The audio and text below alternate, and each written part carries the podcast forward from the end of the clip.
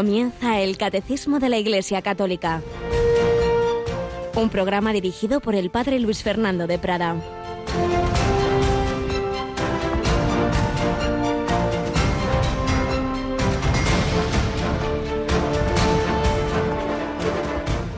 El reino de los cielos se parece a un comerciante de perlas finas que al encontrar una de gran valor se va a vender todo lo que tiene y la compra. Alabado sean Jesús, María y José. Muy buenos días, muy querida familia de Radio María. Se nos acaba este mes de julio, miércoles 27 de julio, pero cada uno de nosotros el Señor nos vuelve a conceder un nuevo día para corresponder a su amor.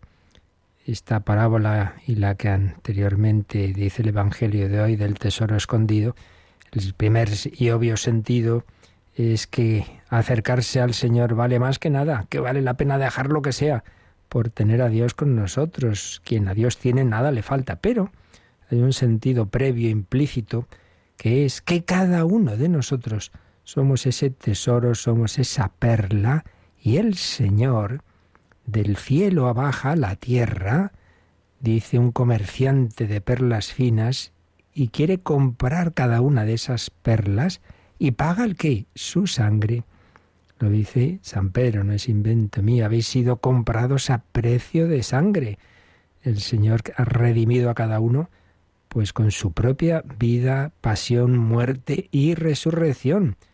Y por eso recordábamos ayer, el cristiano es aquel que consciente de un Dios que se le ha entregado, consciente de que el Señor ha dado todo por él, debe corresponder. Mi vida no es mía, he sido comprado a precio de sangre, pues debo yo también entregar mi vida a aquel que primero la entregó por mí. Por eso, querido oyente, seas quien seas, estés donde estés, en la situación en que estés, no lo, lo dudes. El Señor te mira con esa mirada de sumo aprecio y estima. Tantas veces hablamos de la baja autoestima, presumimos por fuera y por dentro, todos decimos qué desastre soy, si me conocieran nadie me querría. Bueno, pues el Señor te conoce, te quiere y ha pagado precio de sangre. Eres esa perla fina, preciosa, que Él quiere limpiar, que Él quiere purificar, que Él quiere hacer todavía más bella, pero que ya de entrada Él ha bajado del cielo a la tierra por ti. Así que confianza en ese amor del Señor y correspondencia, como la que tuvo un niño francesito que nació en ambiente de persecución, que iban a misa eh, de escondidas, como en los tiempos del Imperio Romano, bajo la Revolución Francesa, tan tantas veces mitificada y olvidando los genocidios que ocurrieron.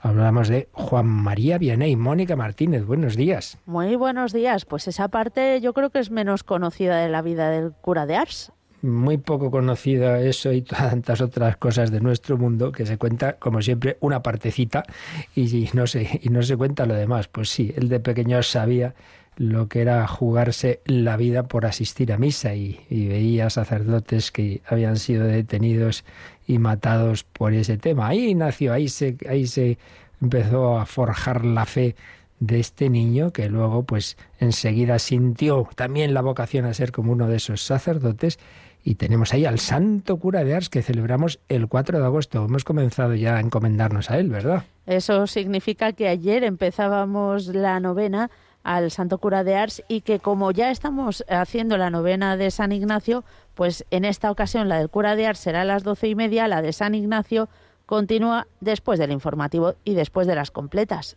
Así que la del cura de Ars por la mañana, después del Ángelus y la hora intermedia, 12 y 20, 12 y cuarto más o menos, y estamos todavía con San Ignacio de Loyola, cuya fiesta es este domingo, aunque al ser domingo litúrgicamente no se celebrará, salvo en la Compañía de Jesús, que además se clausura el año, que ha durado dos o año y medio, el año ignaciano. También nosotros terminamos mañana con estas pinceladas de su vida. Pues dos grandes santos, uno francés del siglo XIX, otro español del siglo XVI, que ambos fueron conscientes de que Jesucristo le había dado la vida y entonces ellos también se la quisieron entregar una vez que lo conocieron. El, Juan María desde pequeñito Íñigo desde esa conversión tan impresionante que hemos ido contando a los 30 años. Pues con unos y con otros santos, tantos también hoy San Pantaleón, mártir bajo el Imperio Romano, y tantas personas, niños, jóvenes, mayores, ancianos, que han dado la vida por Cristo. Les pedimos a todos ellos que nos ayuden a corresponder también nosotros generosamente a ese Señor, a ese Señor que tanto nos ama, a ese Señor que no ha dejado de hacer nada por cada uno de nosotros. Pues como digo, vamos a ir terminando ya, recogiendo pues las últimas etapas, ya lo haremos de manera muy resumida para terminar mañana la vida de San Ignacio de Loyola.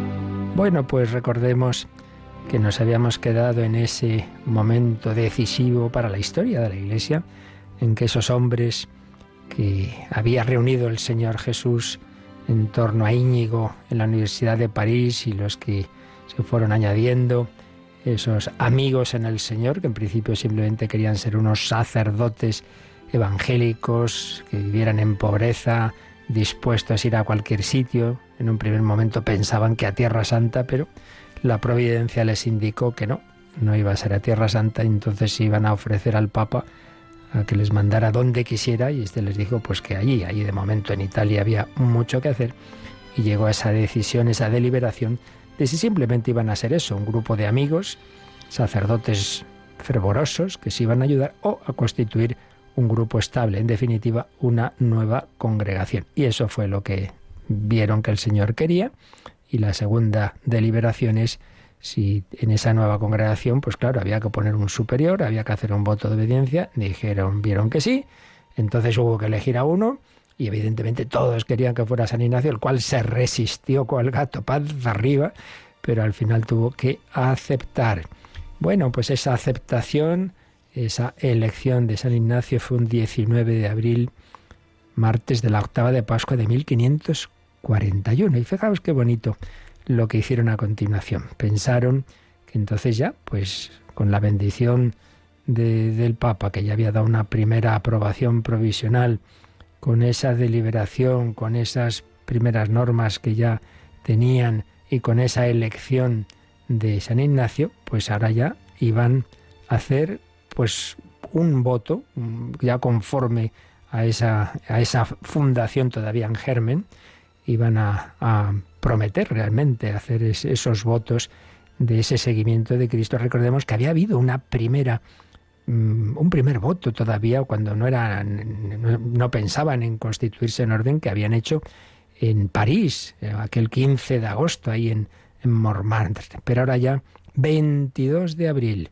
de 1541 eh, decidieron hacerlo, pero con una visita previa a siete iglesias, siete importantísimas iglesias de Roma, para terminar en la basílica que llamamos de San Pablo Extramuros, donde harían su profesión, esos votos conforme a la bula que ya había del Santo Padre, el Papa de esa primera aprobación, como os digo. Bueno, pues el día señalado llegan tras esa peregrinación por las diversas iglesias a la Basílica de San Pablo. Allí, pues unos con otros se confesaron y Ignacio celebró la Santa Misa. Y conforme una, una costumbre que ya había hecho Pedro Fabro en París y que se ha mantenido como una excepción que la Iglesia acepta en la compañía de Jesús, eh, ¿Cómo, en qué momento hicieron esos votos, esa profesión? Pues no como cuando suele hacerse, que es eh, antes del ofertorio, sino que antes de la comunión, al coger el cuerpo de Cristo, cuando se dice este es el Cordero de Dios que quita el pecado del mundo, bueno, pues teniendo en una mano el cuerpo de Cristo San Ignacio y en la otra un papel en la que estaba escrita la fórmula de los votos, San Ignacio hizo su profesión diciendo, yo, Ignacio de Loyola, prometo a Dios Todopoderoso y al Sumo Pontífice, su vicario en la tierra, delante de la Santísima Virgen María y de toda la corte celestial, y en presencia de la compañía.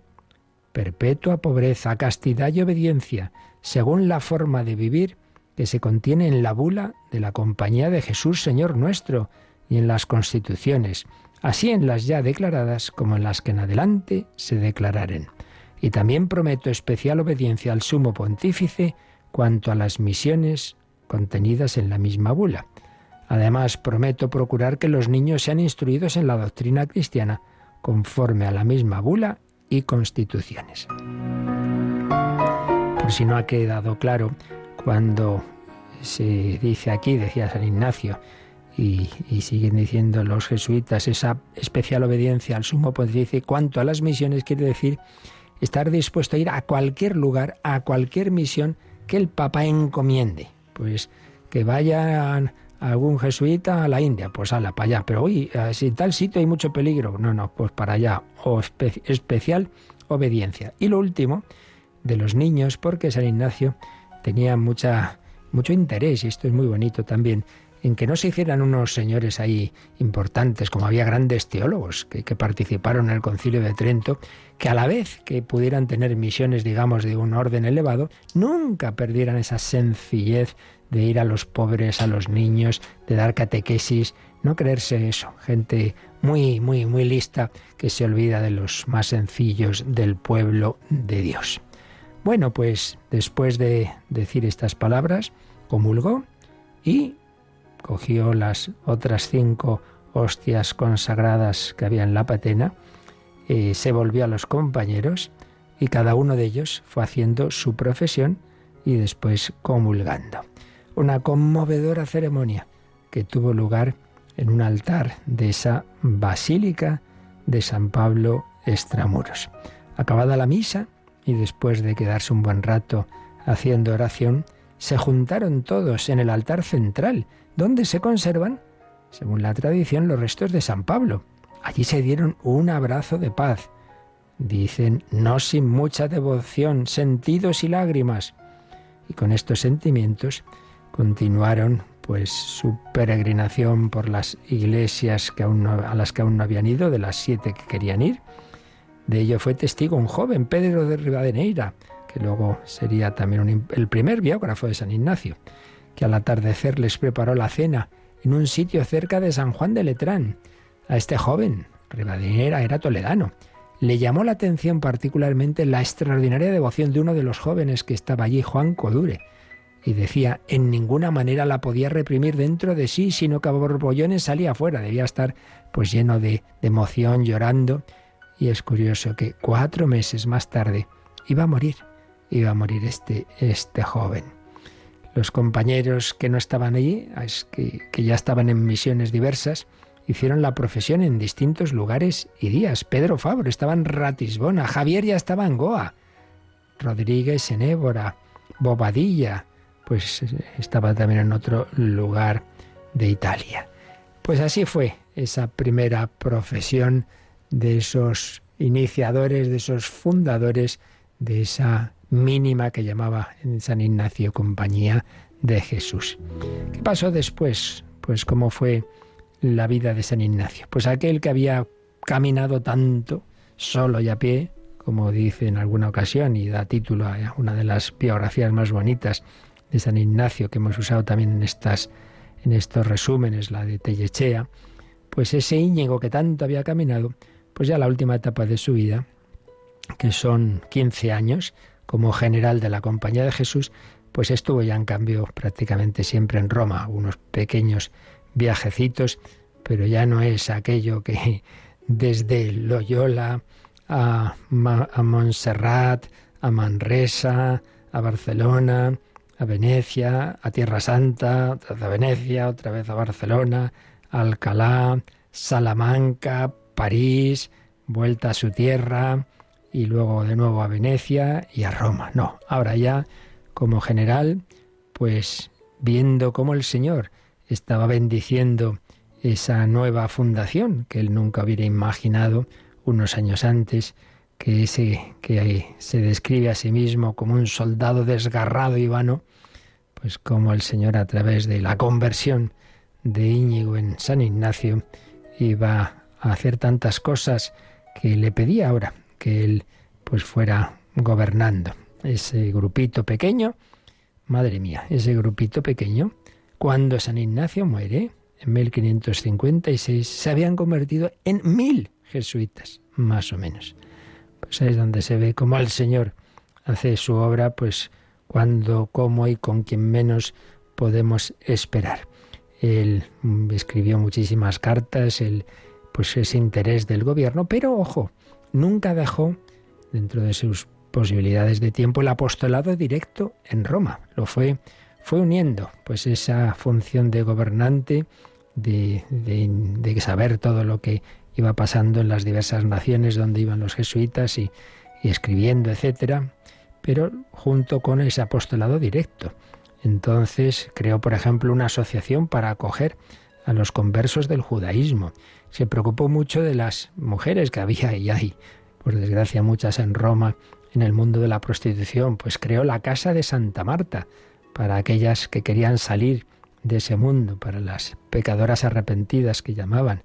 Y fundó dos colegios que han sido decisivos, sobre todo uno de ellos, el Colegio Romano, que luego se ha convertido en la famosísima Universidad Gregoriana, y el Colegio Germánico, que estaba pensado para estudiantes centroeuropeos, sobre todo pues con el problema del protestantismo, para que ahí se pudieran formar bien los apóstoles de Alemania y de esas naciones.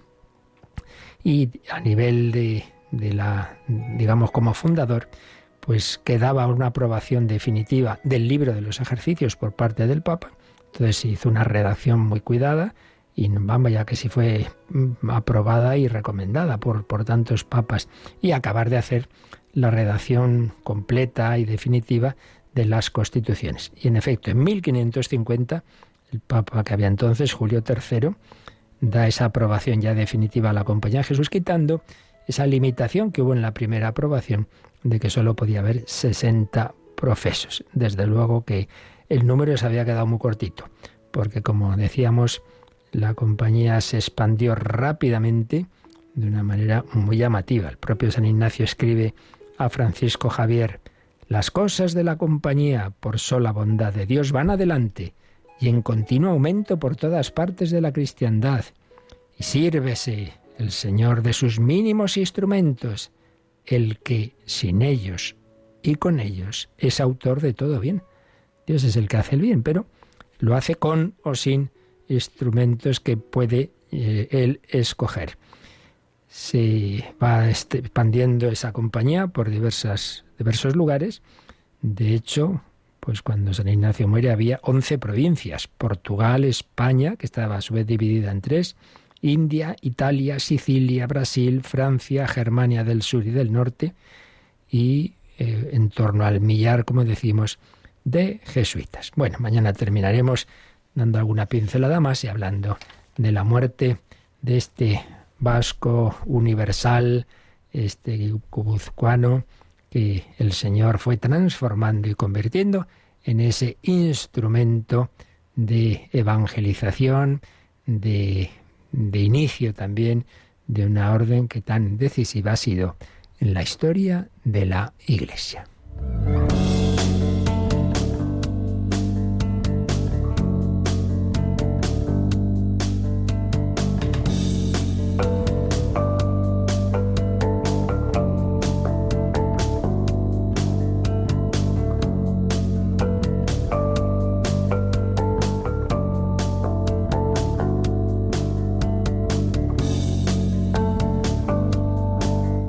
Bueno, pues sí, San Ignacio tuvo una vocación muy especial, no todo el mundo es llamado a fundar una orden religiosa, más bien muy poquitos, pero a lo que sí que estamos todos llamados es a ser santos y la santidad incluye siempre una dimensión apostólica. Uno no puede ser santo en, un sentido individualista, entonces sería falsa, falsísima santidad, porque la santidad es unirse con Dios y Dios busca el bien de todos. Y por tanto el Señor pues a cada uno da una vocación para ayudar al prójimo, sea con un apostolado directo, sea en la vida seglar, sea en la sacerdotal, sea en la religiosa, sea en la que sea, pero siempre con esa, esas dos dimensiones, una dimensión vertical de unión con el Señor, ser de Dios, pero también con una dimensión, digamos, horizontal, ser para los hermanos, conforme, repito, a la vocación de cada uno, ser de Dios, ser para los demás, lo cual implica no ser de mí mismo en un sentido egoísta, de lo mío, lo mío, no, no. Si eres, eh, te entregas a Dios y al prójimo, eso implica que renuncies a tus proyectos egoístas. Ser de Dios, ser para los demás, no ser de mi falso yo. Realmente es cuando uno encuentra su verdadero yo, porque estamos hechos para eso, para darnos, porque estamos creados a imagen y semejanza de Dios que es amor. El Padre se entrega en el Hijo, el Hijo se entrega al Padre, el Padre y el Hijo se entregan en el amor del Espíritu Santo, y ese Hijo de Dios hecho hombre nos da su vida humana, muere por cada uno, va por la oveja perdida, compra ese tesoro y perla preciosa con su sangre. Bueno, pues hay hombres que se entreguen a Dios, que corresponden a ese amor, porque ven ese Dios que se entregó por ellos. Y todo esto en cada uno de nosotros, esta vida divina, esa redención, se nos aplica como camino principal, fundamental. Y siempre insistimos que no único ni exclusivo. El Señor tiene pues siempre remedios para todos, pero desde luego el camino ordinario es el que estamos viendo, el que el Señor ha establecido, es el de la Iglesia, los sacramentos, esos modos en que el Señor toca cada uno de nosotros, por así decir, con esos dedos de los sacramentos a través de ese cuerpo que es la Iglesia. Bueno, pues estábamos viendo en efecto cómo el bautismo, el primero de los sacramentos, pues a través de él el Señor en primer lugar nos purifica, perdona los pecados, el pecado original que todos tenemos y si uno se bautiza de adulto cualquier pecado que haya habido en su vida, nos da una vida nueva, la vida de la gracia santificante que veíamos que incluye las virtudes teologales y morales y los dones del Espíritu Santo y estábamos viendo que a la vez que nos da esa vida, una vida filial, la vida filial es fraternal, nos incorpora a la Iglesia. Veíamos cómo esa incorporación a la Iglesia implica una unión con Cristo, sacerdote, profeta y rey. Entonces, todos tenemos esa participación del sacerdocio común de los fieles, luego algunos tenemos el otro sacerdocio, pero eso va por otro lado. Sacerdotes, profetas y reyes en el cuerpo de la Iglesia, miembros de la misma, y recibiendo ese espíritu que nos configura a Cristo y por tanto veíamos ayer que eso implica unas actitudes de, las mismas del Señor, de humildad, de lavarse los pies unos a otros, es decir, de esa eh, de ese ponerse al servicio de los demás, de obediencia y docilidad a los pastores de la Iglesia y bueno, una serie de derechos y deberes también dentro de esa, de esa familia que es la Iglesia. Pero queda un punto dentro de este apartado de la, del efecto del bautismo en cuanto incorpora a la Iglesia, queda ese punto que estaba mencionando antes de dimensión apostólica e incluso misionera, que es el punto 1270. Así que vamos a leer este número, Mónica. Los bautizados, renacidos por el bautismo como hijos de Dios, están obligados a confesar delante de los hombres la fe que recibieron de Dios por medio de la Iglesia y de participar en la actividad apostólica y misionera del pueblo de Dios. Bueno, pues es una cita, en la primera parte del número, una cita de la Lumen Gentium del Vaticano II, y luego en la segunda parte también hace referencia a otros números, ahora los leeremos del Lumen Gentium y Adientes, esos dos documentos del Vaticano II. Pero lo primero que nos ha dicho, y esto es muy importante, no hay que ser no sé, tener un determinado cargo o ser sacerdote para, para tener una obligación de dar testimonio de Cristo. No, no. Dice que por el mero hecho de haber recibido el bautismo, de, de, haber renacido como hijos de Dios, eso implica una obligación de no callarse, de no, de no esconder nuestra fe. No quiere decir que vayamos con una pancarta o una pegatina, eh, que yo soy católico. No quiere decir eso, pero sí quiere decir que cuando surja la ocasión, ¿tú eres católico? Pues sí, no se puede negar. Y esto, claro, ha dado lugar a muchos mártires en la historia, muchísimos, millones y millones. Pero, pero es así. Están obligados, esos bautizados, están obligados delante de los hombres a confesar esa fe que recibieron. Jesús lo dice muy clarito, el que me confesare delante de los hombres, yo le confesaré delante de mi Padre, el que me negare, yo lo negaré. Tú niegas a Cristo, pues muy bien. Entonces, ¿y luego qué pretendes? Que, el, Señor diga, sí, sí, este es de los míos. No, no, si este me ha negado. Este ha preferido su interés, quedar bien. Ah, y esto no hay que pensar en los casos extremos que también cada vez se dan más, como estamos viendo en nuestro mundo, ¿no? De una persecución sangrienta. Normalmente, bueno, en nuestros ámbitos no, hoy por hoy no llega a eso, pero sí llega, pues, a que se rían de ti, eh, a que en el trabajo, mira, este es el, el, beato, esta es la monjita, ese tipo de cosas, o esos jóvenes que les, donde les cuesta más, ¿no? Que están ahí en su pandilla y llega el domingo, pues yo me voy, ¿dónde? No, pues he quedado.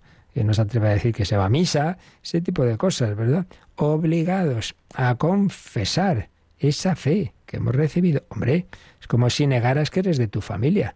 ¿Tú de dónde eres? No, de eh, tal, de, unos señores muy importantes. Con sencillez, tu familia es tu familia. Pues tu familia es la iglesia.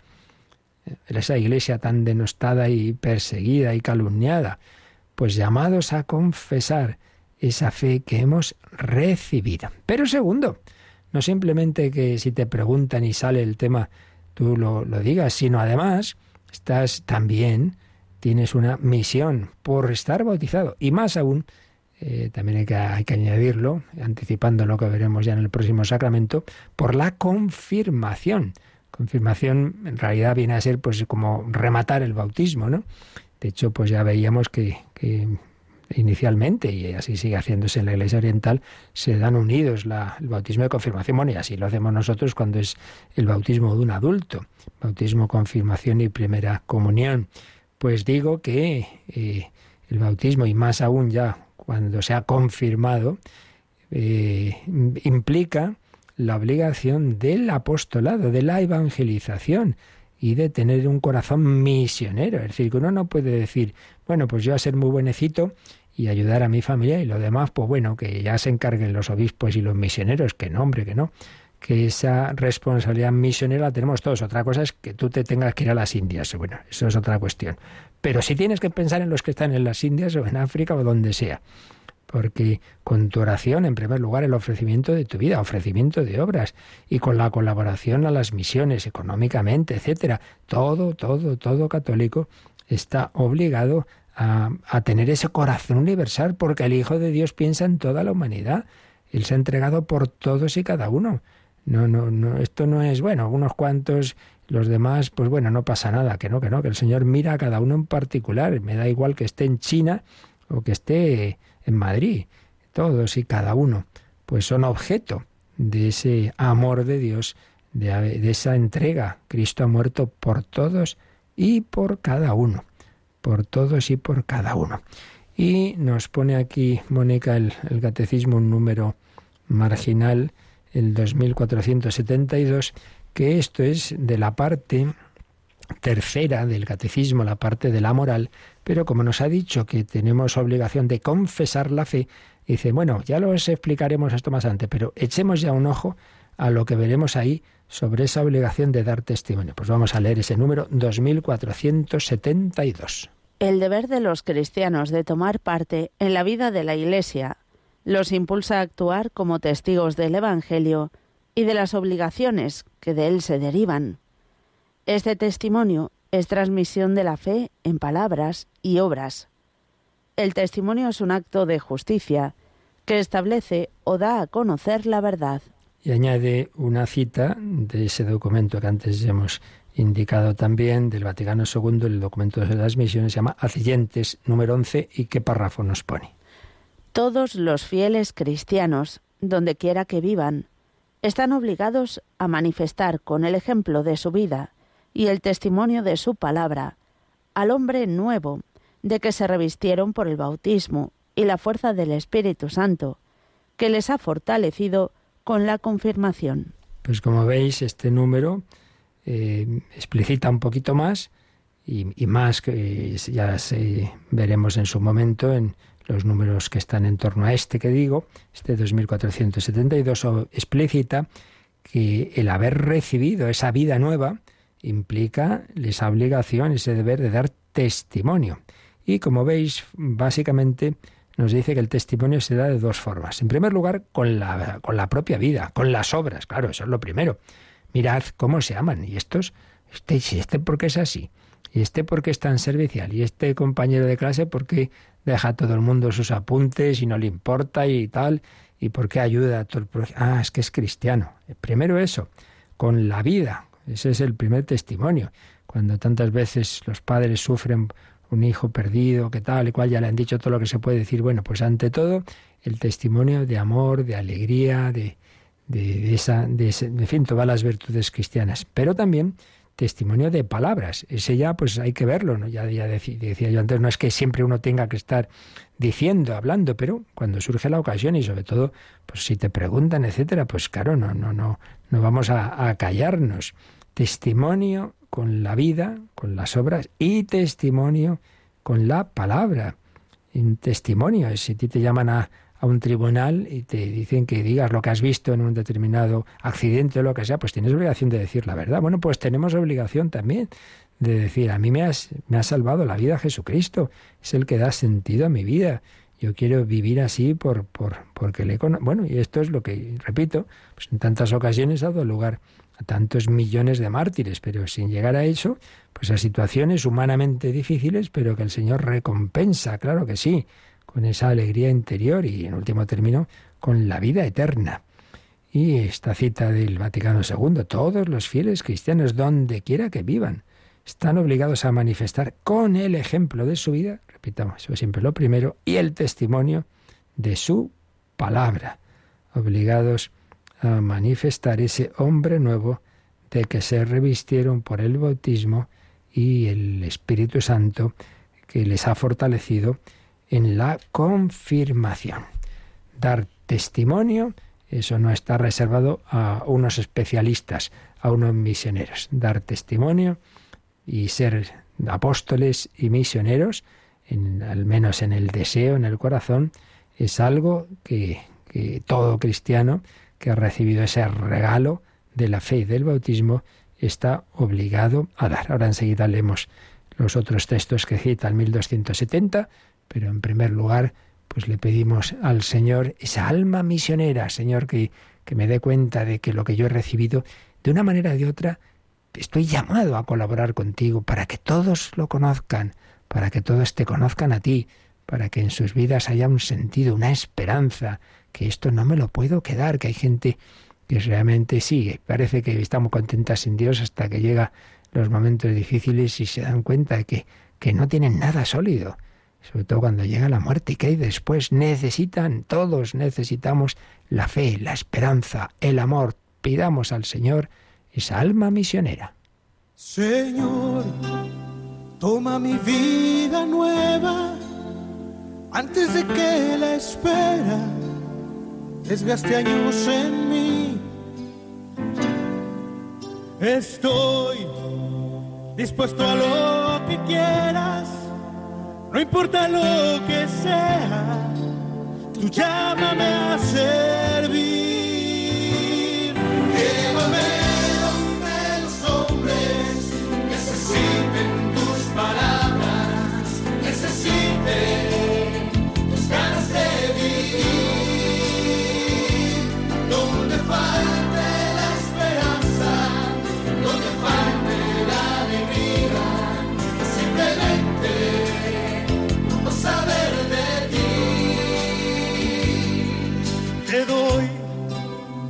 corazón sincero para gritar sin miedo lo hermoso que es tu amor. Tendré mis manos sin cansancio, tu historia entre mis labios, mi fuerza en la oración.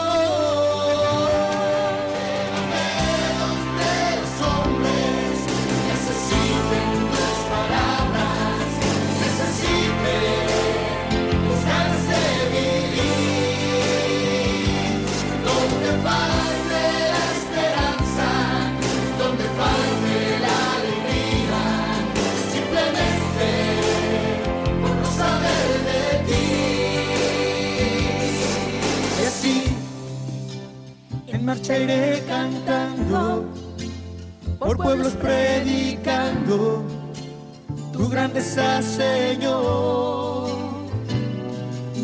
Señor, tengo alma misionera, condúceme a la tierra, que tenga sed de Dios.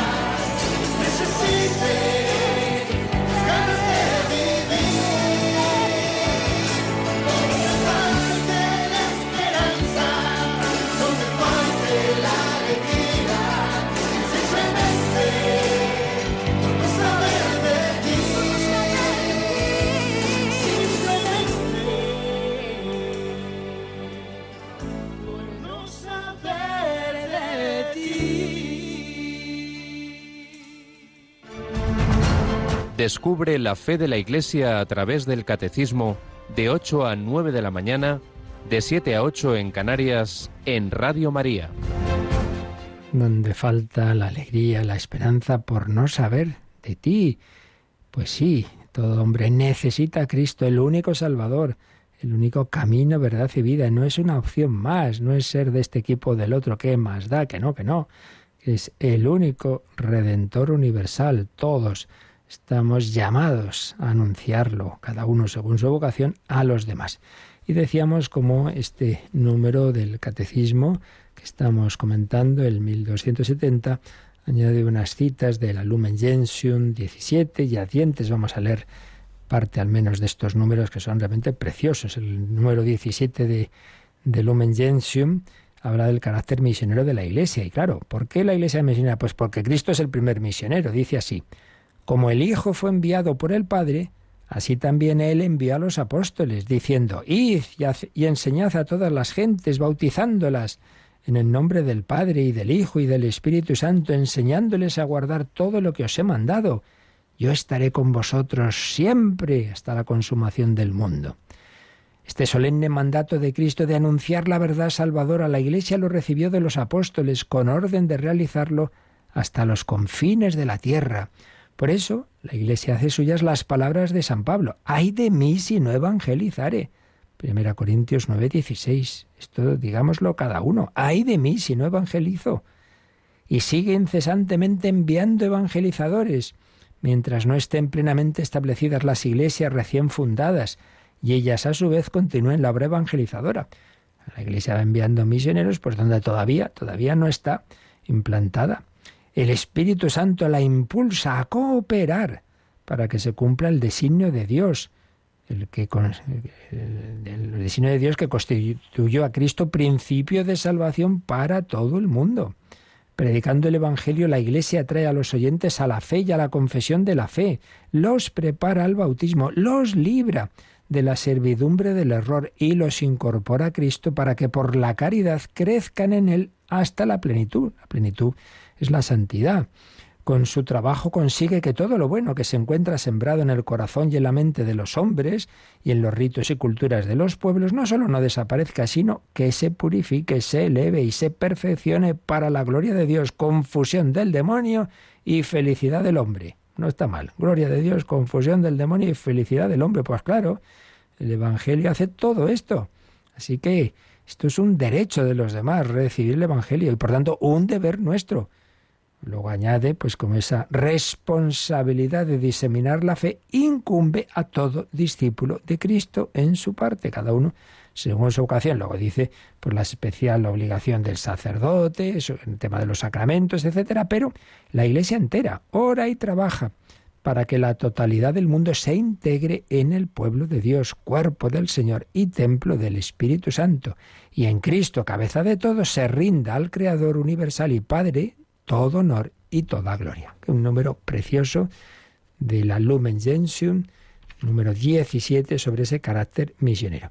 Y luego hay todo un documento pues, sobre esa dimensión misionera de la Iglesia, el, el decreto Adientes. Y aquí cita el catecismo un par de números de este documento, que vemos un poquito. El número 7 dice, la razón de la actividad misionera se encuentra en la voluntad de Dios, que quiere que todos los hombres se salven y lleguen al conocimiento de la verdad. Claro, si Dios quiere que todos se salven y la salvación solo viene por Cristo, pues hay que anunciar a Cristo. Y esto es una frase de San Pablo en 1 Timoteo 2, primera carta a Timoteo 2, del 4 al 6, donde sigue diciendo, porque uno es Dios y uno también el mediador entre Dios y los hombres, el hombre Cristo Jesús, que se entregó a sí mismo para redención de todos. Y añade unas palabras de San Pedro en los Hechos de los Apóstoles 4:12, en ningún otro hay salvación. Es necesario, pues, que todos se conviertan a Él, conocido por la predicación de la Iglesia, y por el bautismo sean incorporados a Él y a la Iglesia, que es su cuerpo, justo lo que estamos viendo ahora. Es que si solo hay un Salvador que es Cristo, y la manera de unirse a Cristo es es la fe y es el bautismo, pues esto hay que dárselo a todos. Luego recordemos que el que no lo haya recibido sin culpa suya, bueno, pues el Señor tocará su corazón para que hagan un bautismo de deseo, pero nunca va a ser lo mismo que el recibir en plenitud todos estos dones y por tanto de nuestra parte tenemos esa obligación de anunciarlo. Porque Cristo personalmente, al inculcar la necesidad de la fe y del bautismo con palabras expresas, confirmó al mismo tiempo la necesidad de la Iglesia en la cual entran los hombres por el bautismo como por una puerta, por lo cual no podrían salvarse aquellos que, conociendo que la Iglesia Católica fue instituida por Dios a través de Jesucristo como necesaria, se negasen, sin embargo, a entrar o perseverar en ella. Está el decreto se estaba citando, pues el propio documento Lumen Gentium, que ya había sido aprobado antes en el concilio y que también ya comentamos nosotros porque está recogido también este texto en el catecismo. En definitiva, esa obligación eh, que tenemos todos de colaborar a la extensión del Evangelio porque es el camino, o sea, que no es una cosa opcional, que bueno, si usted toma esto, pues le va a sentar mejor, ¿verdad? Que si no lo toma, que no, que no, que no es un tema de un poquito mejor, que es un tema esencial para la salvación, para la plenitud, para la vida eterna del hombre y para una vida mucho más plena y feliz ya aquí en la tierra. Gracias a esta actividad misionera Dios es glorificado plenamente desde el momento en que los hombres reciben plena y conscientemente la obra salvadora de Dios que completó en Cristo. Así, por ella se cumple el propósito de Dios, al que Cristo obediente y amorosamente sirvió para gloria del Padre que lo envió. Claro, el primer misionero es Jesucristo, a fin de que todo el género humano forme un único pueblo de Dios. Y también nos cita, hemos dicho, el número, a ver, se me ha ido aquí, Acientes, estamos en la Acientes, sí, número 7 y número 23. Número 23, a ver, ¿qué nos dice? Sí, nos habla ya explícitamente de los misioneros y dice, aunque a todo discípulo de Cristo incumbe la tarea de propagar la fe según su condición, Cristo Señor de entre los discípulos llama siempre a los que quiere para que le acompañen y para enviarlos a predicar a las gentes. Por lo cual, por medio del Espíritu Santo que distribuye los carismas según quiere para común utilidad, inspira la vocación misionera en el corazón de cada uno y suscita al mismo tiempo en la Iglesia institutos, institutos quiere decir institutos religiosos, congregaciones religiosas, órdenes, que tomen como misión propia el deber de la evangelización que pertenece a toda la Iglesia. Quiere decir que, por un lado, la primera frase, a todo discípulo de Cristo incumbe la tarea de propagar la fe es lo que estamos viendo aquí, que por el hecho de estar bautizados y más aún confirmados, todo cristiano debe ser misionero, en sentido, pues eso, que todos tenemos una misión, una misión de anunciar el Evangelio. Pero dicho eso, añade que a algunos, algunas personas y algunas fundaciones, algunas algunos institutos, sentido amplio, que puede ser órdenes, congregaciones religiosas, institutos seculares, asociaciones apostólicas, seglares, etcétera, etcétera. A algunos les da una misión especialmente misionera, no simplemente de anunciar el Evangelio aquí donde tú vives, sino de irte a los lugares en que es menos conocido o no ha llegado todavía a la Iglesia. Claro, o sea, una cosa no quita la otra. Que todos los cristianos tenemos esa obligación, esa debemos tener un corazón misionero y colaborar con la oración, con la ofrenda de la vida, por supuesto en nuestro ámbito, con nuestra palabra y nuestro testimonio, pero también colaborar pues con la oración y con nuestros donativos a las misiones, eso todos. Pero algunos tienen una llamada especialmente misionera de irse a esos lugares, sea como sacerdote, como religioso o como laico. No olvidemos que hay también laicos consagrados al, a la misión, familias que se van en misión, que son enviadas a dar testimonio de familia cristiana, de vida cristiana. O sea que esto de la vocación misionera no es solo para los que son miembros de no sé qué orden, que las hay, pues eso, especialmente misioneras, incluso algunas especialmente llamadas a África, ¿no? Los padres blancos, los combonianos, pues ese momento dado el Espíritu Santo ve una necesidad especial de misión en, en un lugar, un continente y suscita unas fundaciones pues con esa, ese carisma especialmente misionero y es impresionante porque hoy día, bueno, pues con los avances eh, tanto en los viajes como en la medicina, etcétera, pues hombre, ya hay menos, siempre hay un riesgo mayor, es indudablemente irse a países lejanos, pero es que en otros tiempos para empezar, los que iban en los barcos a América, por ejemplo, bueno, la, la mitad de los barcos o, por ahí ya no, ya no llegaban. Algunos naufragaban o por enfermedades morían y, y, los que llegaban, bueno, volvían casi ninguno. Es decir, era saber que era irse ya para siempre. Y primero que llegaran, ya digo, porque en fin, no eran precisamente nuestros barcos ni los aviones que no existían, ¿no? Pero luego, pues con muchísimos más peligros. Zonas de África donde era llegar y a los pocos años todos muertos por enfermedades o por otro tipo de circunstancias. Hay, hay regiones llenas de esos de esos cementerios de los misioneros que habían pues bueno podido estar unos años. Muchas veces ocurre eso, la primera generación de misioneros pues lo único que hace es pues eso, dar la vida y muchas veces pues con pocas conversiones y tal, pero esa semilla que se siembra pues da lugar después a, a los frutos, ¿no? que los recogen otros. Es así. La misión vale la pena porque tú entregas tu vida terrena para que otros alcancen la vida eterna. Claro, es que esto se nos olvida. No simplemente es, repito, que eso te ayuda a llevar una vida más feliz aquí, que no es poco, sino que es que, oye, que es que aquí lo definitivo es que, que, que todos los hombres lleguen a Dios eternamente. Si antes o después nos vamos a morir, pero lo importante es esa, eh, que uno muera, que uno viva, que uno viva y último y finalmente que muera, pues en esa unión con Dios que nos da la gracia santificante que se nos comunica como camino ordinario y abundante a través de los sacramentos.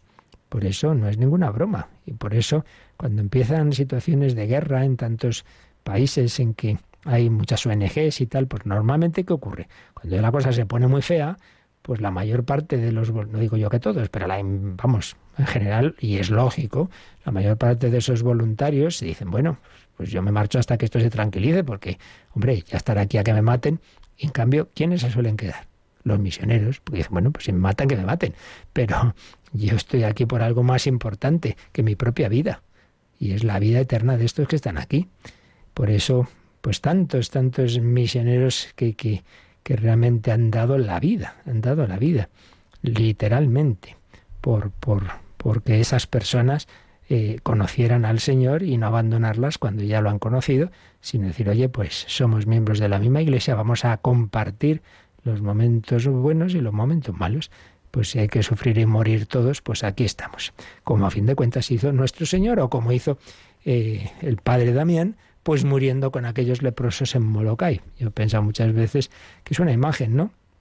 De lo que ha hecho nuestro Señor. El Hijo de Dios ha bajado del cielo a esta, a esta isla, a, esta tierra en la que todos tenemos una lepra espantosa, que es la lepra del egoísmo, de, la soberbia, del pecado en definitiva, se ha contagiado de ella, no en el sentido de que se haya contagiado del pecado, pero sí de sus consecuencias de dolor y de muerte, para darnos la vida. Ha muerto con nosotros, pero ha resucitado para que también nosotros podamos morir al pecado y resucitar a la vida divina.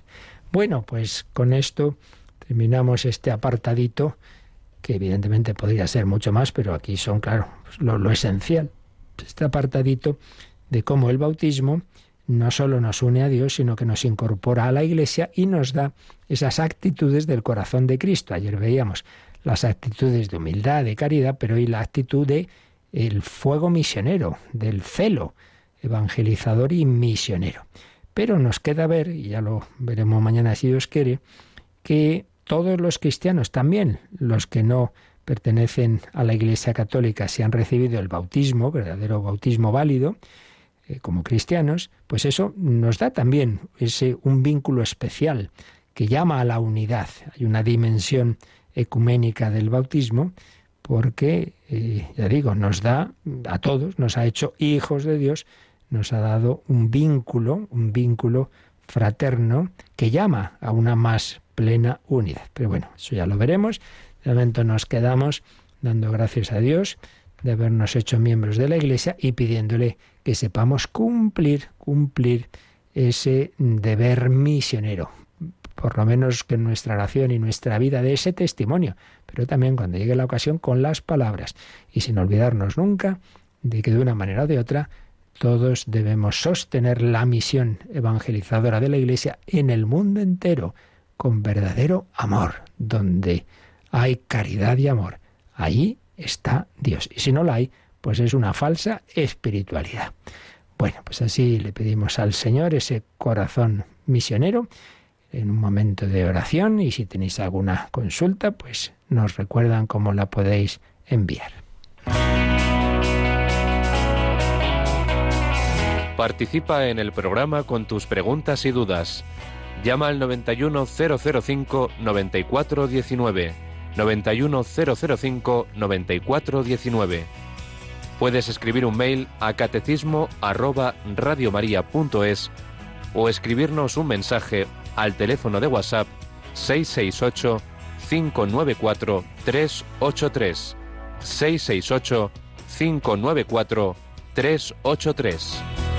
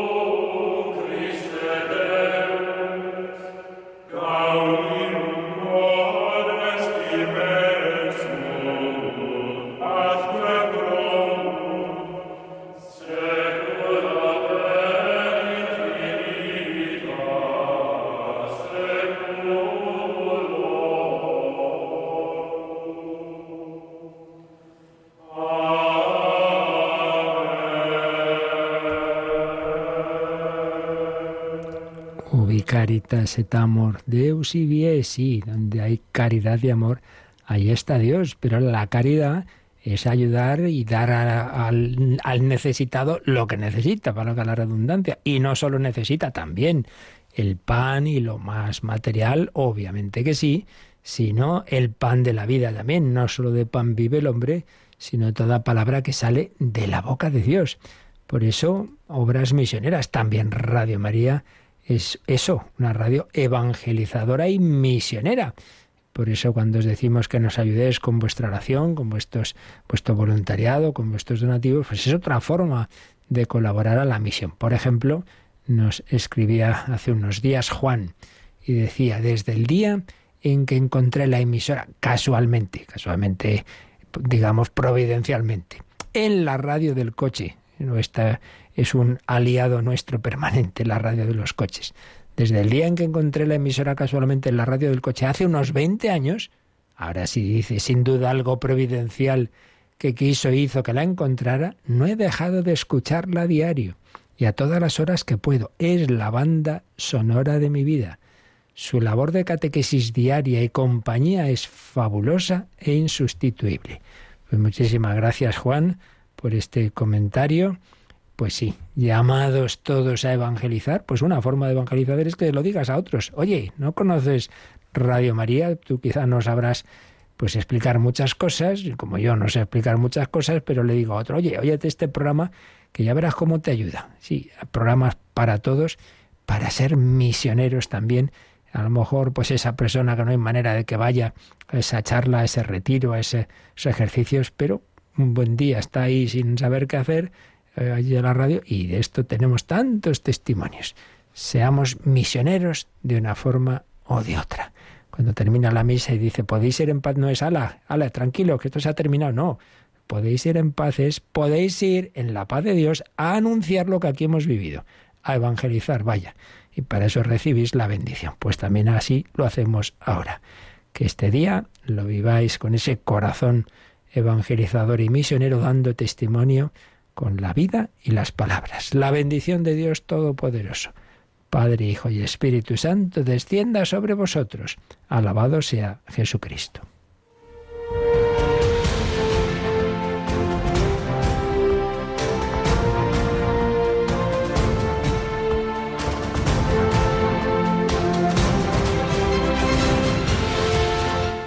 Han escuchado en Radio María el Catecismo de la Iglesia Católica,